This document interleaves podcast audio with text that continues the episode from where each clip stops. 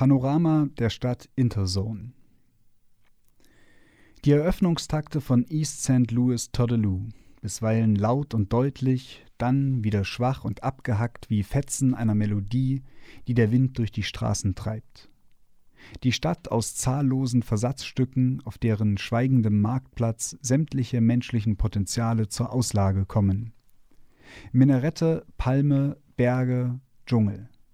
Ein träger Fluss wimmelt von gefräßigen Fischen, riesige Parks voller Unkraut, in denen die Jungs im Gras liegen und sich kryptischen Spielchen widmen. Keine einzige Tür der Stadt ist abgeschlossen. Jeder kann in dein Zimmer kommen, wann immer er will. Der Polizeichef ist ein Chinese, der in seinen Zähnen herumstochert und sich die Denunziationen eines Irren anhört. Immer mal wieder nimmt der Chinese den Zahnstocher aus dem Mund und betrachtet angelegentlich dessen Ende.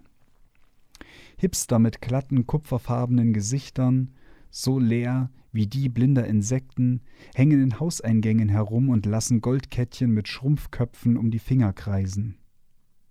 Durch die offenen Türen erkennt man hinter ihnen Tische und Nischen und Bars und Küchen und Bäder, korpulierende Paare auf Reihen von Messingbetten, Tausende von Hängematten kreuz und quer, Junkies, die sich den Arm für einen Schuss abbinden, Opiumraucher, Haschischraucher, Leute beim Essen, Reden, Baden, verschwinden hinter Rauch und Dampfschwaden.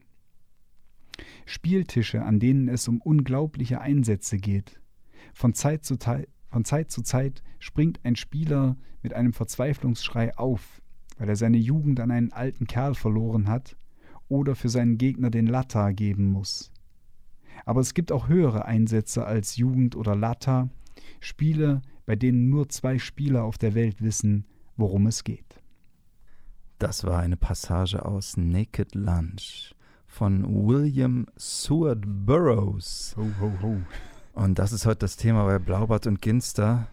Und an meiner Seite ist wie immer der Vermieter erstklassiger Luxusbunker Mario Osterland. Downtown Manhattan.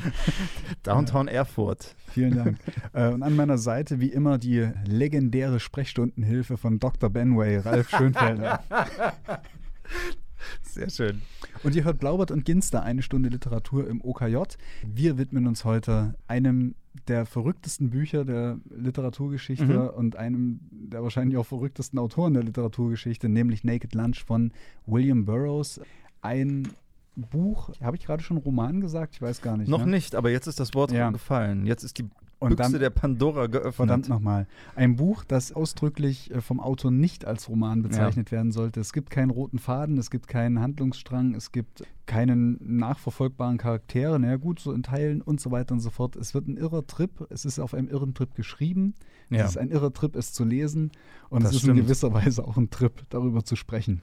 Das ist es, ja. Und es ist natürlich, wenn man über Burroughs spricht, nicht nur Naked Lunch ist natürlich das, was äh, einem als erstes dazu einfällt, aber Burroughs ist nicht nur als Autor interessant, der ist, glaube ich, gerade auch in der öffentlichen Wahrnehmung viel mehr als Figur interessant ja. als als Autor. Ich glaube nicht, dass viele Leute, die seinen Namen kennen, notwendigerweise auch seine Bücher gelesen haben. Ne? Er hatte einen größeren Einfluss eigentlich auf die Popkultur als auf die Literatur. Er ist zum Beispiel einer der Gesichter auf dem Cover von Sgt. Pepper's Lonely Hearts Club Band ja, von den Beatles. Ja. Auf ihn geht der Begriff Heavy Metal zurück. Viele Leute waren, viele Künstler sind von, von ihm beeinflusst worden. David Bowie hat Texte teilweise nach derselben Methode, der Cut-Up-Methode geschrieben, so wie William Burroughs.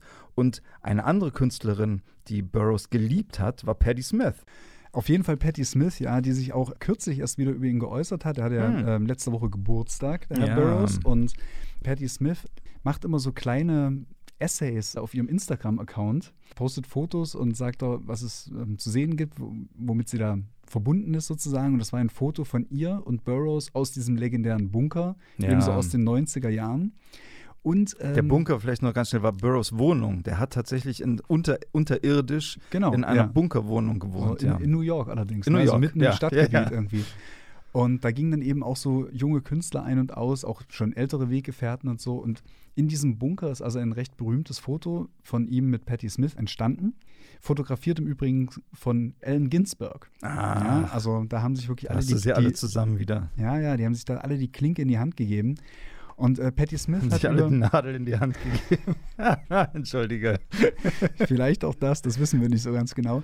Aber Patti Smith sagt eben über Burroughs, er war ein sehr, sehr guter Lehrer und sie hat von ihm gelernt, how to carry myself, how to navigate life, about literature, about travel, but also about building one's character. Ja. Also er hat sie nicht nur unterwiesen darin, wie man sozusagen ein besserer Künstler wird, sondern eigentlich Lebenslektionen verteilt. Und das kann man sich Guru Burroughs. Guru ja. Burroughs. Und man kann sich einfach nicht vorstellen, was für Lebenslektionen man von diesem Mann mitkriegt.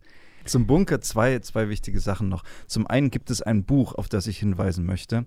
Das heißt Bericht aus dem Bunker, herausgegeben von Victor Bockris, auf das mich unser treuer Blaubart- und Ginsterhörer M. Gruppe Ah, äh, ja. hingewiesen hat. Er hat mir das sogar geschenkt und das ist wirklich eine faszinierende Lektüre.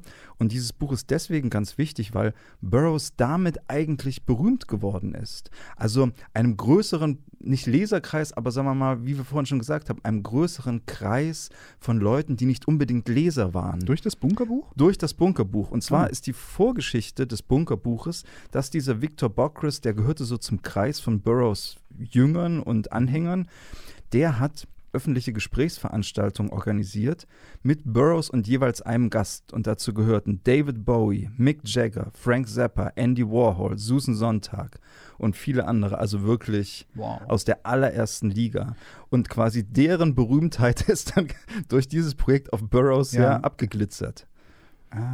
Also Susan ne? Sonntag, ja, das Wow. ist hier gleich, damit geht es gleich los in dem Buch. Also es ist ein sehr interessanter Band, den ich sehr empfehlen kann für Leute, die sich für Ja. Burroughs interessieren.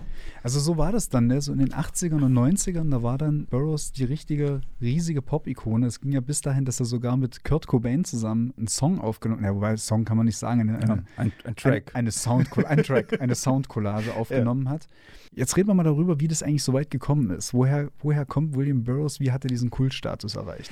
Sofort eine letzte Geschichte noch zu den Promis, dann kommen wir gleich zur, Okay. zur Biografie. Die muss ich aber erzählen. Denn äh, wie gesagt, Burroughs hat dann so eine Faszination ausgeübt auf viele Künstler oder viele Prominente. Und ich glaube aber, die Faszination war durchaus einseitig. Also sein Interesse an vielen dieser, dieser Pop-Leute war eher begrenzt. Hm. Und es gibt eine schöne Geschichte. Während einer Party zu seinem 70. Geburtstag waren Sting und Andy Summers von Police, von der Mhm. Band Police da, die damals eine der größten Bands Ja. äh, der Welt war und gratulierten ihm zum Geburtstag. Und später ging Burroughs rum und warnte seine Gäste und sagte so ungefähr, also hier, ich weiß nicht, ob ihr was dabei habt, aber irgendwer hat mir gesteckt, dass diese Typen Bullen sind. das ist super, finde. Kleines Missverständnis mit The Police. Hm, naja, Ja, okay. diese Naja. Anekdote wollte ich noch Er loswerden. war aber auch schon 70. Ne? Und hat eine, eine steile äh, Drogenkarriere auch hinter sich gebracht in dieser ja. Zeit. Zu diesem Zeitpunkt war zwar schon nicht mehr äh, Ja, morphiumsüchtig, mehr, aber war ein, immer noch ein steifer Tr Trinker und sein Lieblingsdrink, so etwa ab dem frühen Nachmittag, war Wodka mit Cola. Hm. Kleine Trivia. Glaube ich dir sofort, weil du bist Äh. die zuverlässigste Quelle, die ich kenne, wenn es darum geht, was prominente Schriftsteller so an Lieblingsdrinks hatten. Ne?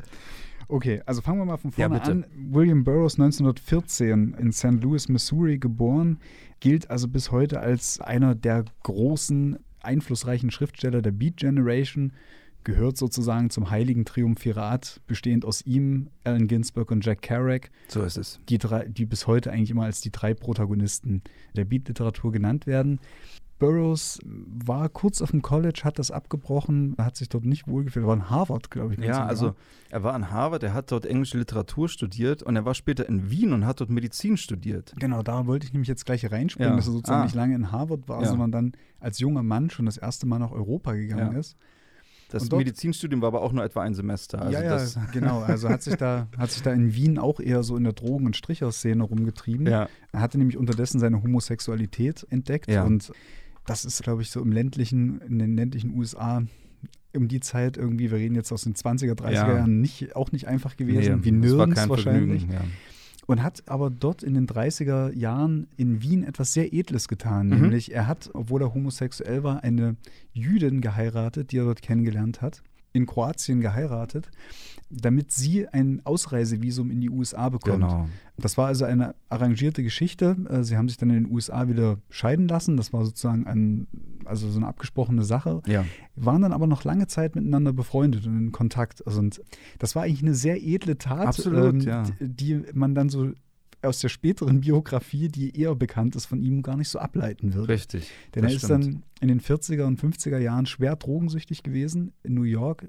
Ist halt so in diese richtige klassische erste Junkie-Szene, tja, wie soll man das sagen, reingewachsen oder reingerutscht. Also Ich glaube, er hat sich auch sehr bewusst dafür auch äh, entschieden. Also das hat sich eine Faszination ausgeübt. Ja.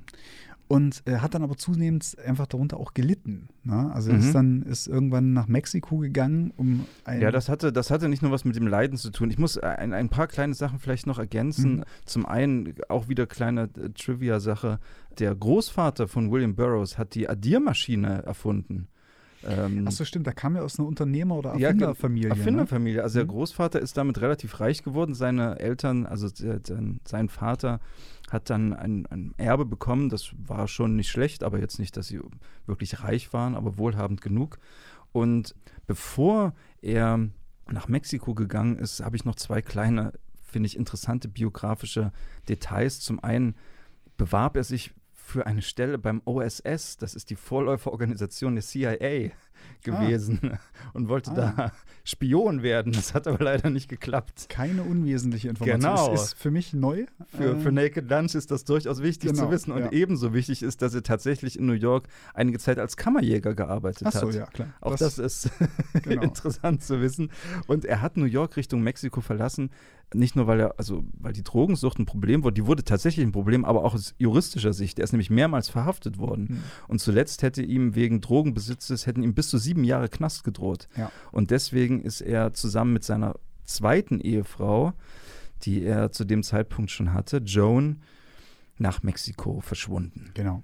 Man plante fünf Jahre zu bleiben, damit Ja. sozusagen die Sache verjährt irgendwie, aber das hat dann irgendwie auch nicht so richtig äh, funktioniert, diese ganze Nein, Geschichte, nein. denn es kommt in Mexiko zu dem wahrscheinlich berühmtesten Vorfall seiner Biografie.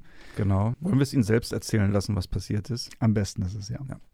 That day, I knew something awful was going to happen. I remember I was walking down the street and tears started just streaming down my face. Well, if that happens to you, watch out, baby. I went back to the um, apartment where we were all meeting, and um, I started tossing down the drinks. Then I said to Joan, it's about time for our William Tell act. And she put a glass on her head and I had this piece of uh, 380 junk. I'd fired the shot. The, gu- the glass hadn't been touched. Jones started sliding down towards the floor. Then Marcus said, walked over and took one look at her. He said, Bill, your bullet has hit her forehead. Ja, echt unglaublich, oder? Also man muss, schon, man muss schon genau zuhören, nicht nur, weil er ein bisschen nuschelt, sondern weil man es eigentlich auch echt nicht glauben kann. Ne? Ja. Also die Geschichte war, die er erzählt hat, er ist in Mexico City an dem Tag durch die Straßen gelaufen und es kamen ihm plötzlich die Tränen. Und er wusste nicht wieso. Das ist übrigens auch interessant, das ist der esoterische Burroughs, der da spricht. Und er sagte also, wenn das, wenn dir das passiert, watch out, baby. Hm. Und er war da also zusammen mit seiner Frau und einigen Freunden in seiner Wohnung oder in ihrer Wohnung. Und sie haben viel Alkohol getrunken. Und plötzlich kam er auf die Idee zu sagen, okay, Joan, es ist Zeit für unser Wilhelm Tell-Spiel. Und die hatten kein Wilhelm Tell-Spiel. Das hatte sich, das kam so.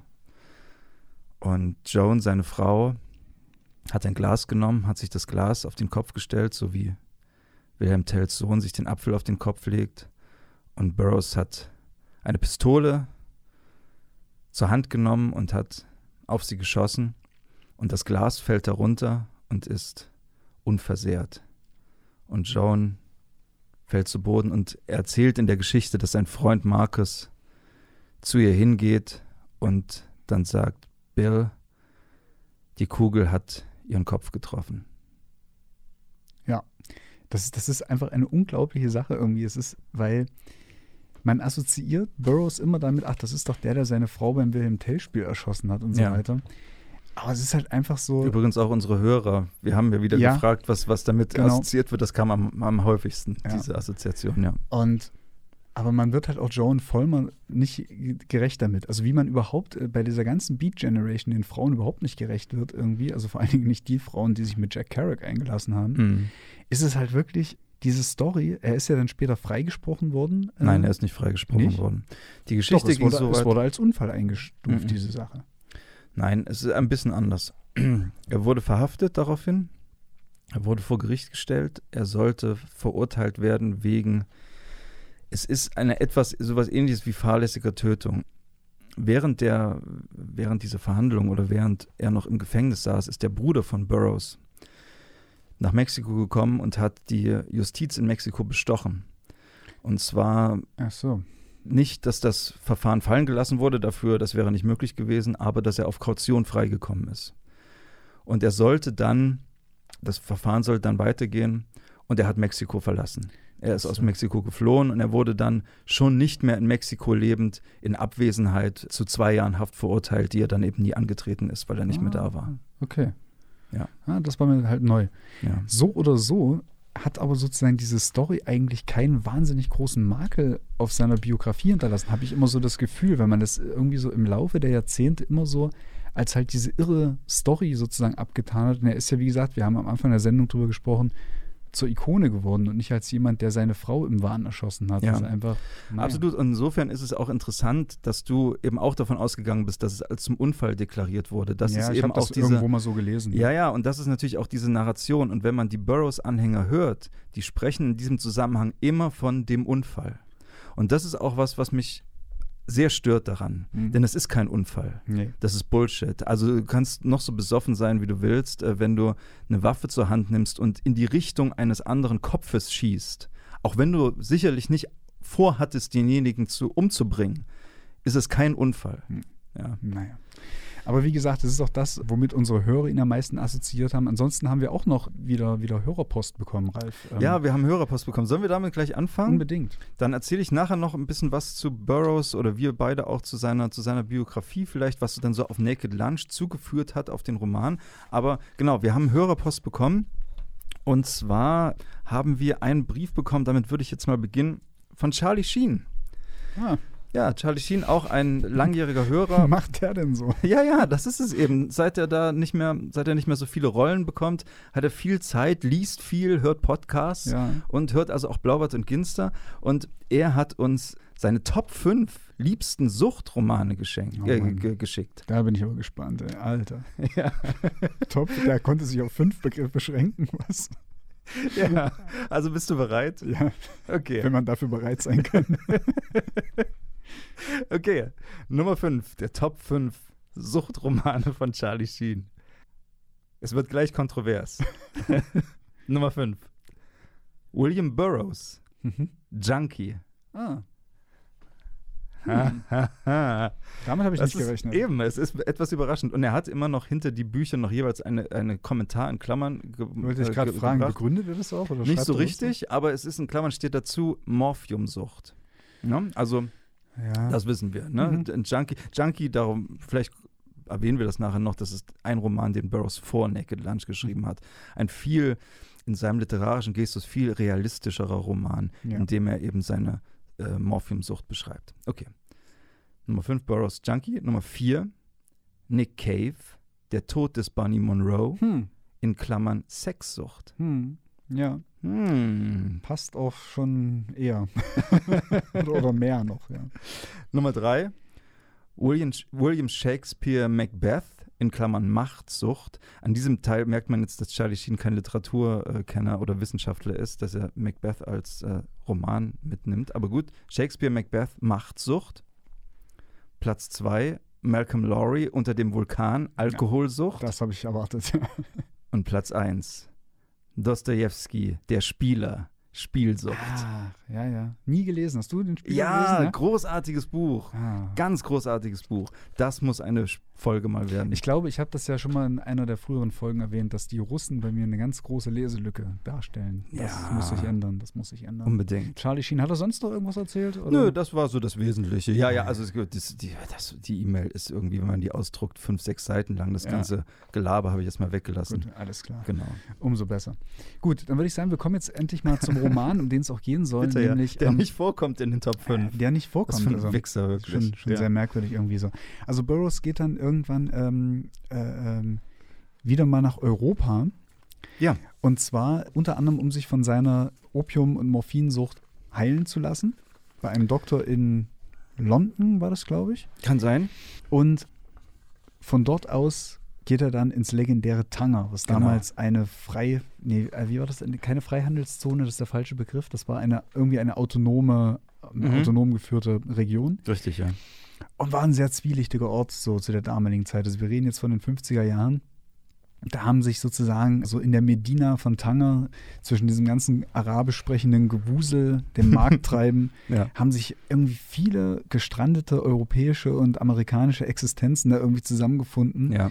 Weil es einfach eine sehr offene, florierende Drogenszene gab. Das war ein Punkt. Und natürlich für die homosexuellen und abhängigen Szene dieser Zeit waren, war eher auch die Stricherszene sehr, Ja. ja. sehr attraktiv, weil Stricher sozusagen an jeder Ecke ähm, frei verfügbar waren. Mhm. Und dort schreibt er in den letzten Ausläufern seiner Sucht, aber eben auch in den ersten Ausläufern sozusagen seines Entzugs, quasi wie im Wahn, fast zehn Jahre lang an, tja, woran schreibt er eigentlich? Er schreibt an Texten, die er selber nicht zuordnen kann, von denen er später auch behauptet, sich überhaupt nicht mehr daran erinnern zu können, überhaupt geschrieben zu haben oder diese Seiten jemals gesehen zu haben. Das ist, glaube ich, Bullshit. Ja, Es gibt eine schöne Biografie auf Deutsch von Barry Miles, William S. Burroughs, die im Wesentlichen auf Briefen aufbaut. Also tatsächlich aus, auf, auf Dokumenten aus erster Hand. Und da kann man eigentlich äh, daraus verfolgen. Also es kann schon sein, dass er sich irgendwie mit 60 nicht mehr daran erinnern konnte, wie sich Menschen eben manchmal nicht mehr daran erinnern können, was Jahrzehnte vorher passiert ist. Aber er war in Tanger, äh, wie spricht man es richtig aus? Tanger? Tanger. Tanger, in Tanger, genau. Da war er also zunächst noch süchtig. Er hat zu dieser Zeit vor allem, ah, ich habe es mir irgendwo aufgeschrieben, Eukodol genommen. Das ist eine Codein-Variante. Mhm. Hat dann einen Entzug gemacht dort nochmal. Äh, auch sehr kreativ. Er hat zum Beispiel seine Garderobe komplett an Freunde gegeben, damit er nichts zum Anziehen hatte, dadurch nicht das Haus verlassen konnte, Hm. dadurch keinen neuen Stoff besorgen konnte. Okay. Das ist Hat aber, interessant. hat aber diesen Morphinentzug äh, abgefedert mit Alkohol und Majun. Ne? Das Genau. ist diese Cannabis-Paste. Genau, und das ist es sozusagen. Also er war wohl in dieser Zeit sehr viel unter dem Einfluss von Alkohol und, und, und Hasch. Ja. Also er hat die, die, meisten, die meisten Teile von Naked Lunch nicht, so wie das zumindest also aus diesen Briefen hervorgeht, nicht im Entzugsstadium und auch nicht im, im Junk-Stadium geschrieben, sondern wirklich beflügelt von, von Majun. und schreibt dann wie im Wahn, Ja. Seite um Seite, hunderte Genau. Seiten, an die tausende Seiten heißt es. Ja. Und, er sagt äh, also wirklich, er schreibt auch in Briefen, es ist fast wie ein automatisches Genau, Schreiben. wie ein automatisches Schreiben und äh, alle möglichen äh, Formen vermischen sich auch. Also manchmal ist es klassische Fiktion, die er schreibt, klassische Erzählung. Manchmal sind es aber auch Berichte, die er schreibt, Berichte über Vorgänge, die er selber, äh, wo er selber Fakt und Fiktion, Realität und Rausch nicht auseinanderhalten kann. Ja. Und unzählige Briefe, vor allen Dingen an, an Allen Ginsberg, Ginsberg. aus denen dann später auch die Jagebriefe Mhm. werden, so, die aber teilweise auch, weil sie Teil seiner Schreibroutine sind, durchaus Elemente dessen beinhalten, was in diesen großen Naked Lunch Kosmos reingehört. Das ist wahnsinnig kompliziert. Das werden wir jetzt hier nicht aufschlüsseln können, aber man kann es nur kurz so sagen. Also dieses Buch Naked Lunch hat über die Jahre immer verschiedene Formen angenommen. Zunächst hatte er das mit Kerouac und Ginsberg zusammen geplant und die wollten eigentlich Teile aus, also Manuskripte da einfließen lassen, die dann teilweise alles eigene Bücher geworden sind. Teil aus Junkie, Teil aus Homo, ein Ja. Teil aus den Jageletters, ein Teil aus neu geschriebenem Material. Dieses Buch hat sich immer wieder gewandelt. Und ja. es sollte ursprünglich auch als Trilogie äh, Ja. publiziert werden. Also er wollte ja eigentlich, dass Naked Lunch eine Trilogie ist aus den Teilen Junkie, Queer und den Jagebriefen im Prinzip. Bis dann eigentlich Carrick und Ginsberg, die eigentlich die ersten waren, die massiv in dieses Material eingegriffen haben, gesagt haben, er soll diese, Trilo diese Trilogie-Idee verwerfen und aus Naked Lunch etwas Eigenständiges machen.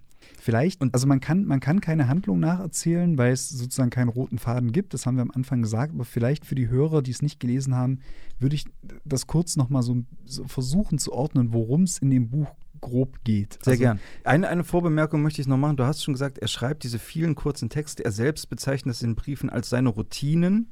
Also so wie so kurze kleine Stücke, die er schreibt.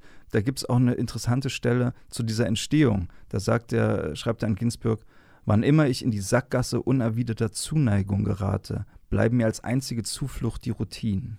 Das ist vielleicht ganz interessant, denn ich glaube, viel von dem, viel von den Geschichten, die er in diesen Routinen erzählt, hat mit, mit Sehnsucht auch zu tun. Genau, weil diese Routinen oder halt, ja, diese, diese Szenen halt ganz oft damit verbunden sind, dass er beschreibt, wie er von zwei Dingen einfach getrieben ist. Das ist, wo, gibt, wo kommt der nächste Stoff her und wo kommt der nächste Bettgefährte her. Ja. So, das mal grob, zusammen, äh, grob zusammengefasst.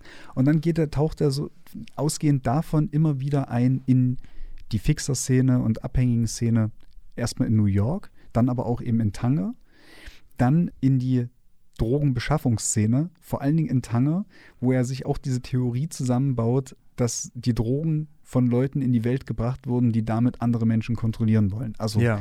Machteinflussnahme, Berichte, fiktive Berichte von Kongressen, die nie stattgefunden haben, wie Leute sich zusammenrotten, Ärzte sich zusammenrotten, um irgendwie eine Verschwörung zu entwickeln, wie man äh, Menschen kontrollieren kann, durch, durch, indem man sie süchtig macht. Das ist ein großes Thema.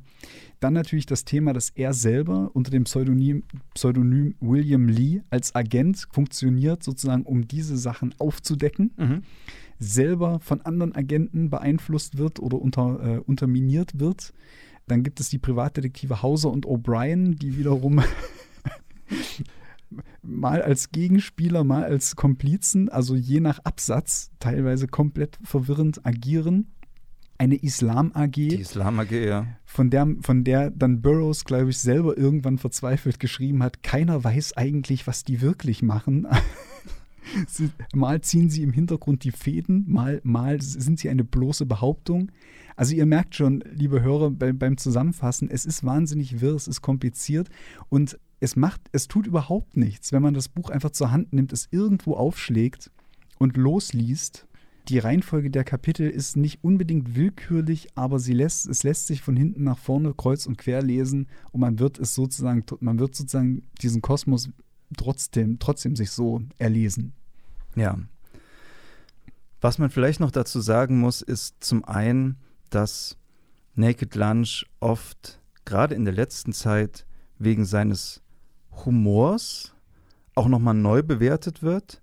Also gerade im deutschsprachigen Raum, also Burroughs als eigentlich so ein, als ein Satiriker und als ein Humorist betrachtet wird. Das ist, glaube ich, vor allem in den letzten, es gibt insgesamt drei Übersetzungen ins Deutsche, das können wir vielleicht an der Stelle auch mal erzählen. Die erste ist von, ähm, wo haben wir die? Wir haben ja alle auch im Studio, ich schaue gerade mal nach. Von Karl Weißner ist die erste, oder? Nein? Ich, ich glaube, von Katharina von Behrens ist die erste. Ah, okay, ja. Also gut, nicht ganz sicher, entweder von Karl Weißen oder Katharina von Behrens und die letzte ist jetzt von äh, Michael Kellner. Genau. Das ist quasi die ist so 2010, glaube ich, erschienen. Genau, das um ist so eine, so eine Neuausgabe, die kam erst bei Nagel und Kiemche, ist jetzt im Rowold Taschenbuch 2010 rum erschienen und das ist aber auch gleichzeitig die Übersetzung, die sozusagen Naked Lunch in der ursprünglichen Fassung wieder lesbar macht, weil aus diesem, da bin ich auch sehr skeptisch bei diesem Begriff ursprüngliche Fassung. Ja, das steht vorne drauf. ja, das nicht, steht vorne es, drauf. Es das ist, können wir festhalten. Ja, es ist eher so eine restaurierte oder neu arrangierte Fassung, muss man vielleicht so sagen. So könnte man es sagen, ja. Denn ich hatte erwähnt, er hat in diesen zehn Jahren einen Zettelwust geschrieben, teilweise Maschine, teilweise Hand und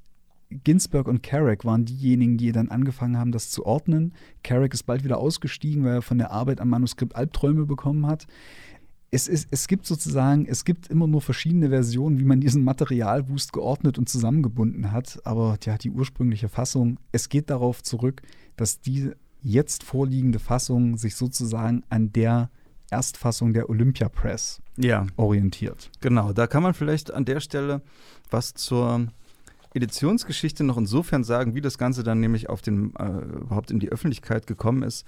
Du hast schon gesagt, Allen Ginsberg spielt dabei eine ganz wichtige Rolle. Der ist als Literaturagent für Burroughs aufgetreten und der hatte die Idee, das Buch der Olympia Press in Paris anzubieten. Der Verleger Maurice Girodias hat damals diesen Verlag geleitet und das war ein sehr wichtiger Verlag in den 50er und 60er Jahren, weil er eine interessante Mischung in seinem Programm hatte, zum einen aus pornografischen Schriften und verbotener Literatur, also wirklich erstklassiger Literatur. Die Olympia Press hat äh, Georges Bataille veröffentlicht, die haben Nabokov veröffentlicht, die haben Jean Genet veröffentlicht und vor allem, das ist eigentlich das Wichtigste, Henry Miller veröffentlicht. Ja.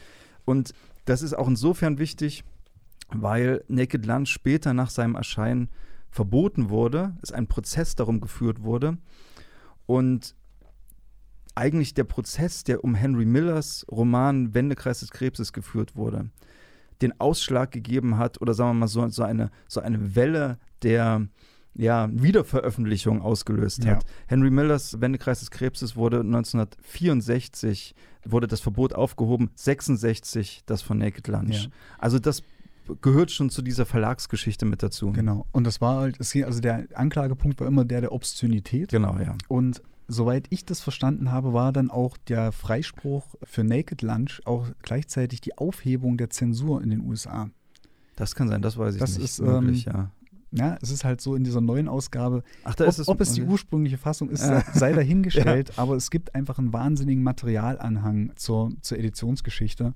Und da wird es eben dann so dargestellt, dass sozusagen der Freispruch für Naked Lunch gleichzeitig die Befreiung der Literatur in den USA war. Das ist sehr interessant, ja. Also genau, so ist das Buch äh, quasi publiziert worden. Du hast gerade schon gesagt, verboten wurde es wegen Obszönität oder wegen Pornografie.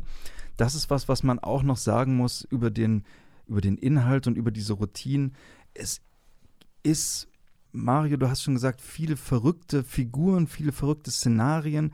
Es ist aber auch wirklich obsessive Sexualität und es ist viel Gewalt. Ja. Die aber eigentlich nicht aus so einer Obszönität heraus resultiert, sondern aus solchen Machtfragen, wie ich auch immer dachte. Ne?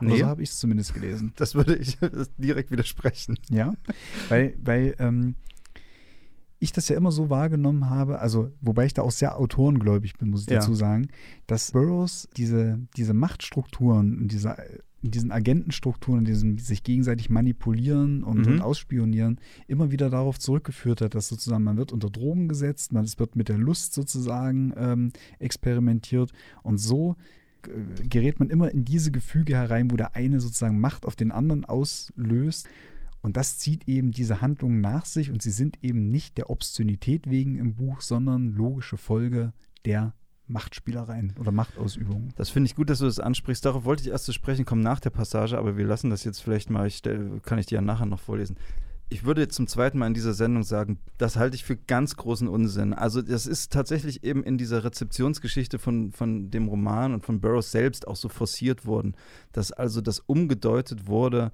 und gesagt wurde, eigentlich ist das ja alles, eigentlich ist es ja fast schon engagierte Literatur. Ja, also Burroughs stellt da diese Szenen dar. Ich erzähle einfach mal, was das für eine Art von Szenen sind. Ich muss es auch nicht unbedingt vorlesen. Also es gibt eben die Mugworms, wie heißt das? Äh, Mugworms. In meiner ursprünglichen Fassung heißt es hohe Tiere, also da mhm. wirklich die Übersetzung geht da weit auseinander. Und diese Mugworms sind reptilienartige Lebewesen, menschengroß, die in den Bars rumsitzen und die äh, aus ihrem Penis eine, eine Flüssigkeit absondern, nach denen Leute süchtig werden. Und dann gibt es mehrere Szenen, in denen die Mugwams Knaben entführen, sie entkleiden, missbrauchen. rituell missbrauchen, äh, ihnen das Genick brechen und ähm, ja, also alle möglichen sadistisch-sexuellen Praktiken mit ihnen vollziehen. Und das wurde dann von Burroughs selbst, aber eben auch von Verteidigern von Burroughs so gedeutet, dass man sagt, eigentlich kritisiert Burroughs damit ja die Todesstrafe. Mhm. Es geht ja eigentlich darum, dass er so ein, so ein vehementer Gegner der Todesstrafe ist und doch eine gesellschaftliche Verbesserung haben will. Und deswegen ist das drin. Ja. Genauso wie dann gesagt wurde, also irgendwie, dann gibt es Szenen, in denen Schwarze verbrannt werden und dann wird gesagt, na, das ist, weil er sich für die gegen die Rassentrennung einsetzen Ja. will. Ne? Gut, also da, das ist natürlich Quatsch. Also so weit würde würd, ich jetzt nicht gehen und ich Mhm. würde ihn vor allen Dingen nicht als engagierten Schriftsteller bezeichnen. Das meine ich damit nicht. Aber sozusagen in seine, seine Machttheorie, die er sich sozusagen in seinem Wahn über die Jahre oder Jahrzehnte so zurechtgelegt hat, die finde ich halt irgendwie doch äh, sehr zusammenhängend und sehr ja, also, also in sich logisch. Ich, ich folge ihr nicht, finde die aber in sich logisch und deswegen habe ich das immer so gelesen, dass er es tatsächlich nicht der Obszönität wegen schreibt, sondern doch irgendwie auf seiner Machttheorie-Basis diese, also diese Gewalt halt einfach oder diese Drastik darstellt, also aus illustrativen Zwecken. Halt. Ja, ich glaube das nicht. Ich glaube tatsächlich, dass Burroughs, dass Burroughs hier in diesem Prozess des automatischen Schreibens einfach Türen geöffnet hat zu Gedanken, zu Obsessionen, zu Sehnsüchten, die in ihm drin sind und die er ungefiltert aufs Papier gebracht hat, ohne dabei irgendeinen theoretischen, gesellschaftlichen, politischen oder sonstigen Zweck im Hinterkopf zu haben. Und das ist für mich, äh, das kann ich jetzt auch mal zur Einschätzung des Buches sagen. Ich habe das Buch jetzt zum ersten Mal wieder gelesen, seit zehn Jahren oder so. Und damals hat es mich sehr interessiert. Ich habe mich damals sehr für, für Sucht generell interessiert und für, für Albträume. Das passte beides sehr gut zusammen. Ja. Heute hat mich das Buch ziemlich kalt gelassen. Ich habe es eher beobachtend gelesen. Der Funke ist nicht wirklich übergesprungen. Und letztlich habe ich, glaube ich, also so zwei Ansätze, warum ich das Buch vielleicht doch für heute noch interessant halte. Das sind aber keine literarischen Gründe, muss ich ehrlich sagen, leider. Äh, Das ist zum einen also Literatur geschichtlich als so eine m, experimentelle Literatur, die im 20. Jahrhundert versucht wurde Die Cut-Up-Technik. die Cut-Up-Technik und zum anderen vielleicht auf die gleiche Weise, wie man heute noch Romane des Marquis de Sade liest und irgendwie mit einem gewissen Interesse liest, einfach weil da eben so ein, so ein menschliches Bewusstsein sich aufblättert, das normalerweise verschlossen bleibt. Ja, es ist ja auch ein literaturhistorisches Dokument dahingehend, dass es neben On the Road von Kerouac und dem Langgedicht Howl von Ginsberg Mm. eben auch einer der zentralen Beattexte ist. Ja. Und ich glaube, an, äh, an Howl von Ginsberg wird es noch am ehesten deutlich, dass man ja auch immer versucht hat, durchaus die Gesellschaft zu kitzeln und zu reizen, indem man Grenzen des Sagbaren überschreitet. Ne? Ja. Gerade immer in Richtung Sexualität äh, und Drogenkonsum halt hin. Ne? Also Also das vielleicht, das würde ich noch durchgehen lassen, dass man, nachdem er die Texte produziert hat, dann äh, auch in dem Redaktionsprozess mit Ginsberg so eine gewisse diebische Freude daran war, dass man jetzt die Gesellschaft damit provozieren Ja. kann. Das, das lasse ich Ja. ihm gern, ja. Und dann ist es aber auch so, obwohl es so ein Kultbuch geworden ist und Burroughs, wir haben anfangs darüber gesprochen, so eine riesige, einflussreiche Pop-Ikone für andere Künstler geworden ist, ist es eigentlich bis heute so, dass die Literaturwissenschaft ihn eigentlich durchaus vielleicht als einflussreichen Schriftsteller anerkennt, aber nicht wirklich als literarisch bedeutend. Das ist sehr Das ist, das ist halt ja. auch so eine, so eine Sache. Ich muss da auch mal so ein bisschen an Hunter Thompson denken, über Ja. den wir ja auch schon eine Sendung gemacht haben, wo auch das eine Kultwerk steht, nämlich Fear and Laughing in Las Vegas. Und ansonsten er aber doch eher von, naja, durchschnittlicher literarischer Qualität angesehen wird, so was die Wissenschaft angeht. Und das ist halt bei Burroughs auch so eine Sache, was hat er eigentlich für einen Stil? Er hat eigentlich keinen Stil. Er schreibt drauf los, um das, mal, um das mal jetzt ganz platt zu formulieren, aber durchaus stilistisch geschult, aber auch in der Nachfolge von Leuten, die sich ganz eindeutig nachweisen lassen. Er hat dieser elliptische Stil mit den Auslassungen, den hat er ganz klar von Celine. Ja, Celine ist wichtig, ja. Würde er auch nie abstreiten. So. Ja. Dann wiederum hat er im Prinzip einen recht ordinären Briefstil, Ja, weil es ist ja auch vieles als Brief es viel entstanden. als Brief ja. entstanden ist, oder eben ein Reportagestil, der aber nirgendwo hinführt. Denn die, von einer Reportage würde man erwarten, sozusagen, dass da ein roter Faden, Ja, äh, aber das ist natürlich auch beabsichtigt. Dass ein, es ja, ein roter hinführt, Faden ja. verfolgt wird, der zu irgendeiner Art von Erkenntnis oder, oder zum, zumindest geschlossenen Erzählung kommt. Auch das erhält er halt nicht aufrecht. So. Es ist jetzt halt die Frage, ob man diese Maßstäbe ansetzen kann. Ich glaube, wa- was, was er gemacht hat, was man ihm auf jeden Fall lassen muss, ist so einen eigenen Klang, einen eigenen Ton äh, zu finden, der, so eine, der sich schon in Junkie andeutet und hier dann äh, bei Naked Lunch wirklich zur vollen Entfaltung kommt, nämlich so eine Mischung aus so einem, aus so einem Jargon, so einem Junkie und Stricher, Umgangssprachen, Jargon, weswegen es übrigens auch gar nicht so einfach ist, das Ding auf Englisch zu lesen, weil Mhm. diese, ne? Und eben dieser, dieser, sagen wir mal, hipster, gehobenen Bildungssprache, die er aus Harvard so hat. Also so eine merkwürdige Mischung. Er ist ja auch so eine Mischung, ne? Mhm. So ein Gentleman im Anzug, ja, der äh, aber eben mit Hippies und Junkies rumhängt. Aber ich habe halt immer so das Gefühl gehabt, irgendwie diese, diese zerklüftete Sprache kommt auch irgendwie daher, dass er irgendwie bis zu einem immer bis zu einem bestimmten Punkt geschrieben hat und dann einfach nicht mehr Herr seines Materials war irgendwie. Da könntest Ich meine, du recht haben. Ja. Dass er sozusagen, ich meine, es ist ohnehin naiv zu glauben, dass wenn, wenn man ausufernde Prosa schreibt, man, dass der Autor Herr des Textes bleibt oder die, die Hoheit über den Text behält. Das ist ab einem bestimmten Punkt nicht mehr gegeben. Aber über zehn Jahre tausende Manuskriptseiten anzuhäufen, das musste zerfasern und zerfallen und das ist sozusagen, was hält denn so ein Werk zusammen? Ja, doch wohl die Sprache. So. ja. Und, das, und wenn die ihm aber auch zerbröselt, also ich habe es auch versucht, das auf Englisch zu lesen, das ist unmöglich. Das ist einfach, also als Nicht-Muttersprachler dem englischen Fluss der, der, der, der, der Originalsprache zu folgen. ja. Also ich hab's, ich bin daran echt gescheitert. Ich glaube, was das wirklich zusammenhält, das ist aber keine literaturwissenschaftliche Kategorie wieder, ist eben das, was Burroughs selbst als den bösen Geist bezeichnet hat. Ja. Da komme ich wieder auf meine, das, was ich an dem Buch schätze, zurück. Er hat, es gibt einen Brief, in dem er sagt, ich habe den hier auch irgendwo, ich suche ihn mal nebenbei raus, äh, den er geschrieben hat nach dem Tod seiner Frau. Und da sagt er, die erschreckende Schlussfolgerung drängt sich auf, dass ich ohne Jones Tod niemals Schriftsteller geworden wäre. Ich lebe mit der ständigen Drohung, von etwas besessen zu sein und mit der ständigen Notwendigkeit, mich dieser Kontrolle zu entziehen. Jones Tod brachte mich in Kontakt mit dem Besatzer, dem bösen Geist, und zwang mich in einen lebenslangen Kampf, bei dem ich keine andere Wahl hatte, als mich davon frei zu schreiben. Ja, das klingt nach therapeutischem Schreiben. Ja. Das klingt es, ne? Und das ist also das, was er bezeichnet hat als böser Geist. Das ist eben das, was ich meine mit den Türen, die normalerweise geschlossen sind. Etwas, das in ihm gewirkt hat und ja, dem er da eine Form gegeben hat. Jetzt haben wir doch irgendwie eine ganze Zeit lang auch relativ negativ über das Buch und, und, und Burroughs gesprochen irgendwie. Aber dennoch fasziniert uns dieser Text ja auch auf eine gewisse Art und Weise und auch die Person Burroughs. Und du hast mir im Vorgespräch zu der Sendung gesagt, dass äh, es bei dir, ich hätte es mir eigentlich denken können, durchaus die esoterische Seite von Burroughs ist, die dich dann doch auch anspricht. Ne? Die interessiert mich ja, weil er sich so, weil er sich so haltlos da in, in, in solche Ideen hineinbegeben hat. Er hat sich viel mit esoterischen Ideen beschäftigt und ich habe ja einen kleinen Satz dazu, der irgendwie klingt, als würde ich gleich ein Essay über Burroughs schreiben, aber ich möchte den mal kurz vorlesen oder eine Kritik, der, der lautet: Anders als im Falle gewisser Gegenwartsautoren, die ihr Image mit Kuriositäten schmücken, als würden sie sich stolz eine verwachsene Blume ins Knopfloch stecken, waren für Burroughs seine Studien über Scientology, Chaosmagie oder obskure Maschinen wie die Orgon Box und die Dream Machine existenziell. Er hat sich davon Milderung seines Leids versprochen. Hm.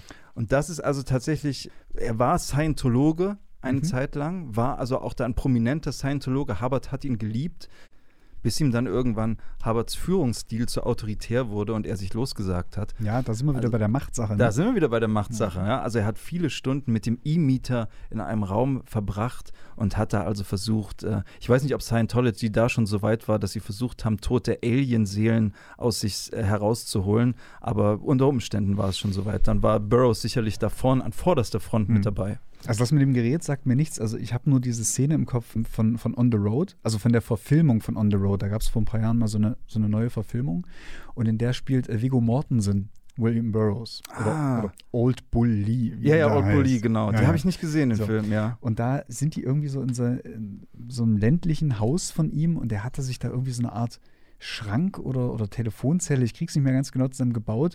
Und da hat er sich reingesetzt und hat irgendwie von dort aus versucht, über so ein Gerät mit kosmischen Kräften irgendwie und anderen Bewusstseinsebenen Ah. äh, äh, sozusagen Kontakt aufzunehmen, während dann die Figuren, die Carrack und, und Ginsburg verkörpern, davor sitzen und sich so gegenseitig den Vogel zeigen und ähm, Ich weiß nicht, ob das vielleicht die Organ Box war. Vielleicht weiß das einer unserer Hörer. Dann hinterlasst bitte mal bei YouTube einen Kommentar. Das würde mich sehr interessieren. ja, mich auch, auf jeden Fall. Es gibt eben auch noch diese Dream Machine, die äh, oft in, mit ihm in Zusammenhang gebracht wird. Und zwar hat die der Künstler Brian Dyson entwickelt, der sowieso ganz wichtig für Burroughs war, denn Brian Dyson hat auch die Cut-Up-Technik Mhm. erfunden und die Burroughs dann übernommen hat. Die Ja. Dream Machine ist so ein, äh, so, ein, so, eine, so ein Gerät, das sich so, das sich so um eine Lichtquelle herumdreht und das man starren soll, um dann eben ja, sich in einen Wachtraumzustand versetzen zu lassen. Das klingt wie irgendetwas, was dieser Herr wiederum von Marcel Duchamp irgendwie sich. Ja, äh, das könnte übernommen hat. sein, das könnte sein. Mhm. Also solche Ideen, solche religiös-esoterischen Ideen faszinieren mich immer sehr und deswegen finde ich das sehr interessant, dass Burroughs sich auch damit so beschäftigt hat. Ja. Er hat eben wirklich auch an Magie geglaubt ne, und hat äh, gemeint, dass alles im Universum passiert aufgrund eines Willens, ja, des Willens einer Person und deswegen, das leuchtete ihm sofort ein Mhm. und deswegen ist für ihn die Welt magisch Ja. irgendwie. Ja. Ist halt auch, vielleicht sind auch diese Ideengebäude, die er hatte, tatsächlich das Interessantere gewesen als die Texte, die dann letzten Endes dabei entstanden sind oder daraus Vielleicht, entstanden sind. vielleicht. Wer weiß. die, die Burroughs-Liebhaber werden uns dafür hassen, aber Schon, ja, aber was soll man machen? mein Gott, äh, man kann es nicht allen recht machen. Wir haben Post bekommen und zwar von einem weiteren Hörer unserer Sendung, dem UFC Mixed Martial Arts Kämpfer Nate Diaz. Let's hear it. Nate Diaz äh, ist einer der wenigen Kämpfer übrigens, Mario, die sich damit brüsten können, einen Sieg über Conor McGregor, Ah, den, großen Conor McGregor, sogar ich, verbuchen ja. zu können. Ja, ja, ja, es war ein faszinierender Kampf. Sieg durch Aufgabe in der zweiten Runde. Total verrückt. in der zweiten Runde. In der zweiten Runde. Damit hätte wirklich niemand gerechnet. Obwohl, naja, ich will jetzt nicht ins Fachsimpeln kommen, deswegen sind wir jetzt nicht hier. Aber ähm, Diaz hat vor kurzem für einen kleinen, na nicht unbedingt Skandal, aber für Aufsehen gesorgt vor seinem vorletzten Kampf. Es gibt da nämlich immer so ein offenes Training, wo man also, wo die Presseleute da sind und dann ne, kann man so ein bisschen Sparring sehen. Ne? Und bei diesem offenen Training ist er auf die Bühne gegangen und hat sich erstmal einen Joint angezündet. Oh, okay. Und Das hat doch nichts mit Fachsimpeln zu tun, das gehört doch zum Thema. das Evident. gehört zum Thema, ja. Ich schätze, es war CBD, denn sonst hätte man ihn nicht kämpfen lassen an, am nächsten Tag. Hm. Aber es war so ein kleiner Hinweis darauf, dass sich Diaz vielleicht ein bisschen mit dem Thema auskennt und tatsächlich, tatsächlich, er ist, wie gesagt, Blaubart und Ginsterhörer und er hat uns geschrieben, und zwar sein Lieblingsrezept für Majun. Also, mitschreiben. Man braucht eine Tasse Kiff, schreibt er. Also das ist sozusagen, also entweder die Blütenstände des, des Hanf oder alternativ ein Fünftel der Menge äh, aufgekrümeltes Haschisch. Eine halbe Tasse fein gehackte Datteln, eine halbe Tasse Mandeln oder Nüsse gemahlen, eine Vierteltasse dunkler Honig, eine Vierteltasse Wasser, ein halber Teelöffel gemahlener Ingwer, ein halber Teelöffel gemahlener Muskat, ein halber Teelöffel gemahlener Zimt, eventuell ein Teelöffel Anissamen, ein Esslöffel Butter und fünf Esslöffel Orangenblütenwasser. Der Hanf wird auf schwacher Hitze leicht angeröstet und zu Puder, Puder zerstoßen. Nun werden die Datteln, die Mandeln, Honig, Wasser, Gewürze und je nach Geschmack Anissamen beigemischt und das Ganze auf mäßiger Hitze verköchelt, bis die Früchte weich sind. Anschließend wird die Butter eingerührt und nach dem Erkalten der Masse das Orangenblütenaroma. Majun wird als Konfekt gereicht. Hm. Weißt du, woran ich auch gerade denken muss? Ja. Das kann man in einem Rutsch backen mit den Eiern von Satan. Was sind denn die Eier von Du Satan? kennst die Eier von Satan ich nicht? glaube nicht, nein. Auf dem zweiten Tool-Album, Ach doch, Gibt es klar. einen Track, okay, ja, ja. der heißt Die Eier von Satan. wo ein Herr in einem sehr gebrochenen Deutsch ein Backrezept mit extra starkem Haschisch und keinen Eiern vorliest. ja, sehr schön. Schade, dass die Weihnachtszeit schon vorbei ist. Ja, Naja. ja wir sind auch ein, ein Küchenpodcast, ein Back-Podcast durchaus. Ja. Warum nicht? Warum nicht? Was wir aber auch sind, ist es eigentlich, äh, hat sich so entwickelt, wir sind ein Filmpodcast Hm. durchaus, nicht wahr? Wir haben gesprochen über Herz der Finsternis und Apocalypse, Apocalypse Now. Now, Wir haben ja. gesprochen über Fear and Loathing in Las Vegas und die Verfilmung und wahrscheinlich über viele andere Ja, Filme haben wir, glaube ich, auch immer mal erwähnt. Ja. Filme, die mir nicht mehr einfallen. Mit Dominik ging es, da ging es um David Lynch zum Beispiel. Ach ja, natürlich, klar. Ja. und so weiter. Und natürlich äh, ist es bei Naked Lunch halt auch so. Ich habe, also ich sage natürlich, weil es mir so vorkommt, wie das ist prädestiniert, verfilmt zu werden, weil natürlich Naked Lunch ein sehr bildhaftes, äh, Mhm. ein sehr bildhafter Text ist. Es ist auch verfilmt worden von David Cronenberg, Ja, der dem großen David Cronenberg. zuvor, also bevor er 1991 Naked Lunch äh, verfilmt hatte, vor allen Dingen durch die Fliege bekannt geworden Das war ist. sein erfolgreichster Film zumindest. Ja. Und nun hat er aber was sehr Cleveres gemacht, was in der damaligen Zeit noch nicht so üblich war, glaube ich. Er hat den Inhalt des Buches gemixt mit der Entstehungsgeschichte des Buches. Ja, das ist, glaube ich, einfach eine Notwendigkeit gewesen. Du hättest ja das Buch nicht so eins zu eins, also man hätte das schon verfilmen können, aber das wäre nun wirklich, also selbst für Cronenberg-Verhältnisse, ausgesprochen merkwürdiger Film gewesen, der also äh, hin und her springt zwischen den Figuren, zwischen den Handlungsebenen, zwischen den Plots. Äh, er hat äh, sozusagen versucht, in dem Film ein, einen roten Faden zu finden, den das Buch nicht hat. Und der rote Faden im Film ist im Grunde die Hauptfigur William Lee. Ja. Ja. Sehr stark orientiert an der Biografie Genau. letzten Endes von, von, Von Burroughs und, und eben diese ultimative Gleichsetzung von Interzone mit der Stadt Tanger, Ja. die es im Buch so auch nicht gibt. Nein. Also da im Buch ist Interzone eigentlich eher, also einerseits Gedankengebäude, andererseits eben reale Stadt, wo aber eigentlich Elemente von New York City äh, Mhm. mit London, mit Tanger, mit Paris gleichberechtigt verschwimmen Ja. das gibt natürlich dem Film jede Menge Kolorit. So, ne? Also man hat irgendwie immer die ganze Zeit diese typische arabische Bazar- und Medina-Stimmung, die sozusagen die ganze Atmosphäre dieses Films bestimmt. Ja.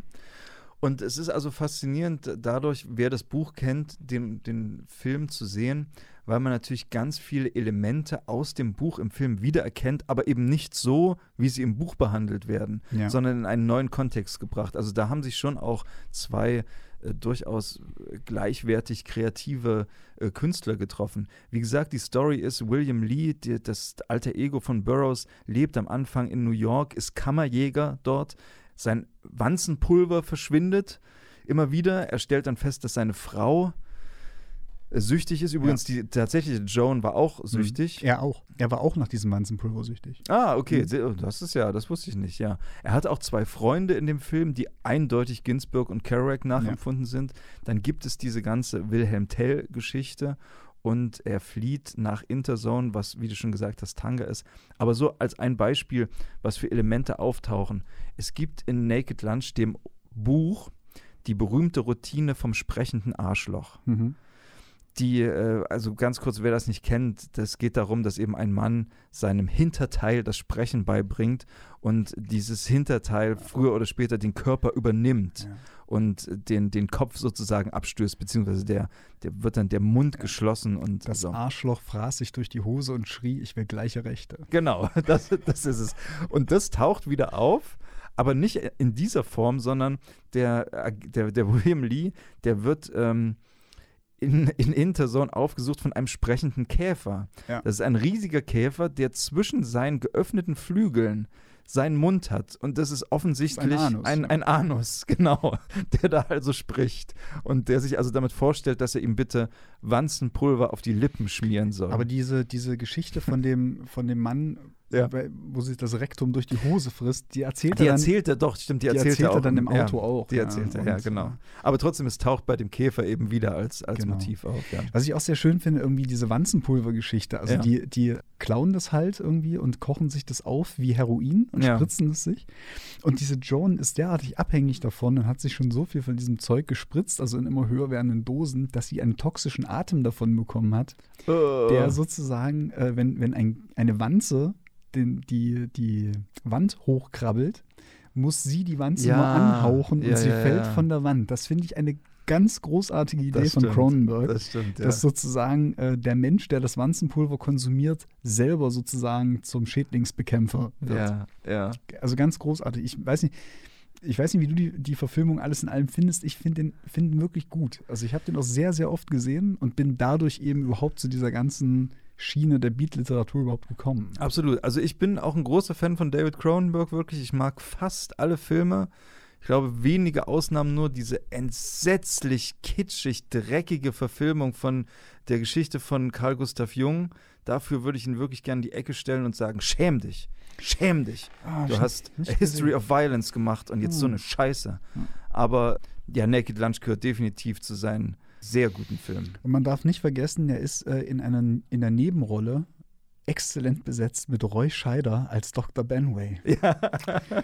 Und da Ja. bin ich lange Zeit nicht drüber fertig geworden. Also allein diese Szene, wie ihm das erste Mal dieses schwarze Fleisch unter das Wanzenpulver drunter mixt und ihm, und ihm sagt, dass ihm damit das, der Appetit auf das Wanzenpulver verlässt. Also diese Mimik von dem Roy Scheider, wie er das macht, großartig. Ja. Das fliegende Auge. Ja. Und Cronenberg war natürlich zu dem Zeitpunkt, also auch durch die Fliege, aber auch durch viele andere Filme, schon bekannt als jemand, der merkwürdige Lebewesen auf die Leinwand bringt und da also äh, vor, den Zeit, vor dem Zeitalter des CGI eben mit, mit Puppen äh, Mhm. ganz Tolles bewirkt. Und da, das kommt auch in Naked Lunch zu tragen, denn die Mugworms, von denen wir vorhin schon gesprochen Ja. haben, die sind auch sehr präsent im Film. Das hat mich auch immer so fasziniert, irgendwie, wie er, wie er mit diesen Elementen dann gearbeitet hat. Also die Schreibmaschine, die ein, ein Käfer ist, zunächst, äh, die stellt sich ja dann auch als Agent heraus. Oder beziehungsweise die Schreibmaschinen, äh, alle diese Schriftsteller in dem Film schreiben mit Schreibmaschinen. Die Schreibmaschinen sind jeweils auch Agenten im Dienste der Schriftsteller Genau. sozusagen. Äh, seine Maschine Clark Nova, die es so im Buch auch nicht gibt, kommt unter die Räder, wird entführt, wird getötet oder wird, glaube ich, sogar von ihm auch einmal zermatscht. Ja, wird Und dann braucht er halt eine neue. Schreibmaschine. Genau. Und, und dann braucht er eine neue Schreibmaschine und sammelt die Clark Nova-Reste zusammen, bringt die zu einem Schmied in der, in der Medina von Tanger. Und der Schmied baut ihm eine neue äh, Maschine oder schmiedet ihm eine neue Maschine aus den Bruchteilen der alten und die neue Maschine hat den Kopf eines Magwams. ja. So, und dann ist so die Tastatur, kommt so aus dem, aus dem Mund heraus. Und wenn, die, wenn diese Magwam-Maschine mag, was, was äh, auf ihr geschrieben wird, dann sondert sie wiederum diese süchtig machende Flüssigkeit Ja. ab. Also das, das finde ich absolut eine großartige großartig, ja. Ideenwelt. Also er macht sozusagen aus der Vorlage Burroughs, holt Cronenberg das Maximum raus. Ja. Und ich glaube, das war auch absolut im Interesse von Burroughs, denn wir haben schon gesagt, er hat mit vielen Künstlern zusammengearbeitet, er hat auch Schallplatten gemacht, wir haben jetzt schon einiges gehört davon. Und er war sicherlich also jetzt niemand, der irgendwie auf die Heiligkeit seines Quellmaterials gepocht hat, Hm, das sondern das sehr gut fand, wenn Leute sich das Hm. angeeignet haben und was Eigenes auch aus dem Material gemacht haben. Ne? Ja. Burroughs übrigens war auch Schauspieler, hat auch in mehreren Filmen mitgespielt, unter anderem in diesem Junkie-Film mit, ähm, ah, wie heißt der Schauspieler, der auch äh, in, in Faktotum die Hauptrolle gespielt hat, der Bukowski-Verfilmung. Matt Dillon, Matt Mhm. Dillon. Aber wie hieß der Film? Tja, das werde ich vielleicht nachher noch nachtragen. Während Mario gleich was, was spricht, werde ich es werd ich's auf dem schlauen Telefon suchen. Während ich was Aber ja, genau. Aber Burroughs war also auch Schauspieler. Er hat auch am Set, ähm, soweit ich weiß, auch, war auch dabei und hat auch mitgewirkt. Und Ja. Äh, hat also durchaus auch seinen Segen zu der Verfilmung gegeben. Auch schön finde ich an dieser Verfilmung, ich hatte schon äh, die eine Nebenrolle Roy Scheider angesprochen, niemand anderer als Ian Holm, äh, der ja auch in dieser Verfilmung mitspielt und so einen großartigen Auftritt hat als so, ein, so eine Art Zampano quasi in Tanger. Also der gehört so mit seiner Frau zusammen, die übrigens auch wiederum die Joan ist, die er zuvor in New York erschossen hat, tritt auf, als so eine Art Zampano auf und macht ihm sozusagen in einem kurzen Dialog begreiflich, dass sozusagen in Interzone andere Regeln herrschen und er sich da eben wird, wird umstellen und umgewöhnen müssen. Und während er ihm das erzählt, sind die Lippen nicht synchron mit dem, was er spricht. Also das ist sozusagen so, so Lippensynchronität und Ton gehen dann so auseinander. Ja. Und als ich natürlich den Film das erste Mal gesehen habe, dachte ich mir, was ist das denn für ein Quatsch? irgendwie ist da irgendwie, hat er die, weil ich habe ihn natürlich das erste Mal auf Deutsch gesehen und so Ja. weiter, aber im, Originalton ist es natürlich genauso. Und das sind so kleine Gimmicks und Tricks. Da, da, da muss sozusagen ein Film gar nicht das große experimentelle Repertoire auffahren. Es reichen diese kleinen Verschiebungen der Wirklichkeit, um so einen maximalen Irritationseffekt zu erzeugen. Ja. Auf sowas stehe ich total. Also, Ja. ja. Ja, das, ich meine, klar, Irritationen waren durchaus Cronenbergs, Cronenbergs Geschäft. Er hat ja jetzt seit vielen Jahren keinen Film mehr gemacht. Der letzte war auch nicht mehr so stark. Der war Maps to the Stars. Äh, davor Cosmopolis. Der hat, aber, jetzt auch, der hat aber auch einen Roman geschrieben, ne? Oder Der hat einen Roman geschrieben, das ist richtig, genau, ja. gelesen? Nein. Ich auch nicht. Noch als Nachtrag der Film mit William Burroughs, wo er einen alten äh, Drogenguru tatsächlich, also einen alten weisen Mann spielt, äh, ist Drugstore Cowboy mit mhm. Matt Dillon in der Hauptrolle. Sehr zu empfehlen auch. Mario, haben ja. wir noch was zu erzählen oder ist es schon Zeit für unseren Stargast? Also zu erzählen habe ich nichts, aber es ist Zeit für den Stargast, glaube ja. ich. Wir haben uns das extra aufgehoben, in der Radiostunde auch noch nichts verraten, um unsere Podcast-Hörer doppelt und dreifach zu beschenken. Es hat jemand den Weg nach Jena gefunden, zu dem ich vor langer Zeit mal zufällig Kontakt, durch Riesenzufall Kontakt geknüpft habe, ihn dann ganz, ganz, ganz, ganz lange aus den Augen verloren habe und durch einen anderen Zufall, den ich aber nicht erzählen darf, ich ihn jetzt halt wieder getroffen habe. Und niemand geringerer als Tony Clifton. Er ist, ist der, heute der bei uns Godfather im Studio, der Song and Dance Man. Der wahrscheinlich berühmteste Lounge-Sänger diesseits und jenseits des Atlantischen Ozeans. Ich habe ihm ehrlich gesagt, nach, nachdem Man on the Moon in die Kinos kam, bin ich ihm halt kurz begegnet ja. und habe seitdem nichts mehr von ihm gehört. Ich habe ich hab, äh, versucht herauszufinden, was er in der Zwischenzeit gemacht hat. Weißt du, was seine Antwort war? Nein. In between, in between, in between. Lassen wir ihn selber zu Wort kommen. Er hat William Burroughs zweimal getroffen in, einem, in einer Hotelbar in Brooklyn und. Ihm gilt das Schlusswort dieser Sendung. Ihm gilt das Schlusswort. Tschüss mit Tony Clifton. William Burroughs, huh? Met him twice. First time I met him, I didn't even know who it was. It was in 1970s Brooklyn. In a hotel bar, sipping my martini, and some old guy bumped into me when he wanted to leave. so I poured martini all over my best stage costume, and the guy didn't even apologize. yeah, yeah, yeah. It's junk anyway, he said, and disappeared.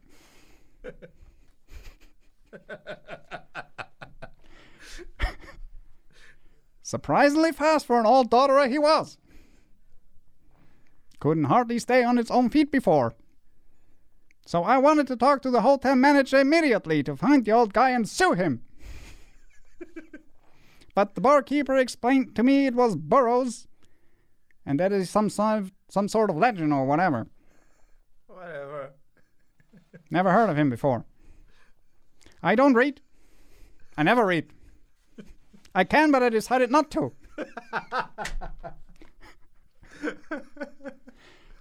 Nevertheless, I let the barkeeper tell me about him and what he says and forgot about that all the day after. when I did a show in this very same hotel about 10 years later, early 80s it was, the hotel manager told me that Burroughs and some of his friends would attend the show. Burroughs became some sort of icon in these days, I suddenly remembered and I decided to give an interpretation of what I think Naked Lounge means. Burroughs came to me to see me after the show and said, Whatever you take and take less or better stop it tonight. and then he disappeared as fast as 10 years ago, like he was 10 years younger then. And it took me another 10 years full of discussions and lawsuits to get the hotel's fee for that evening.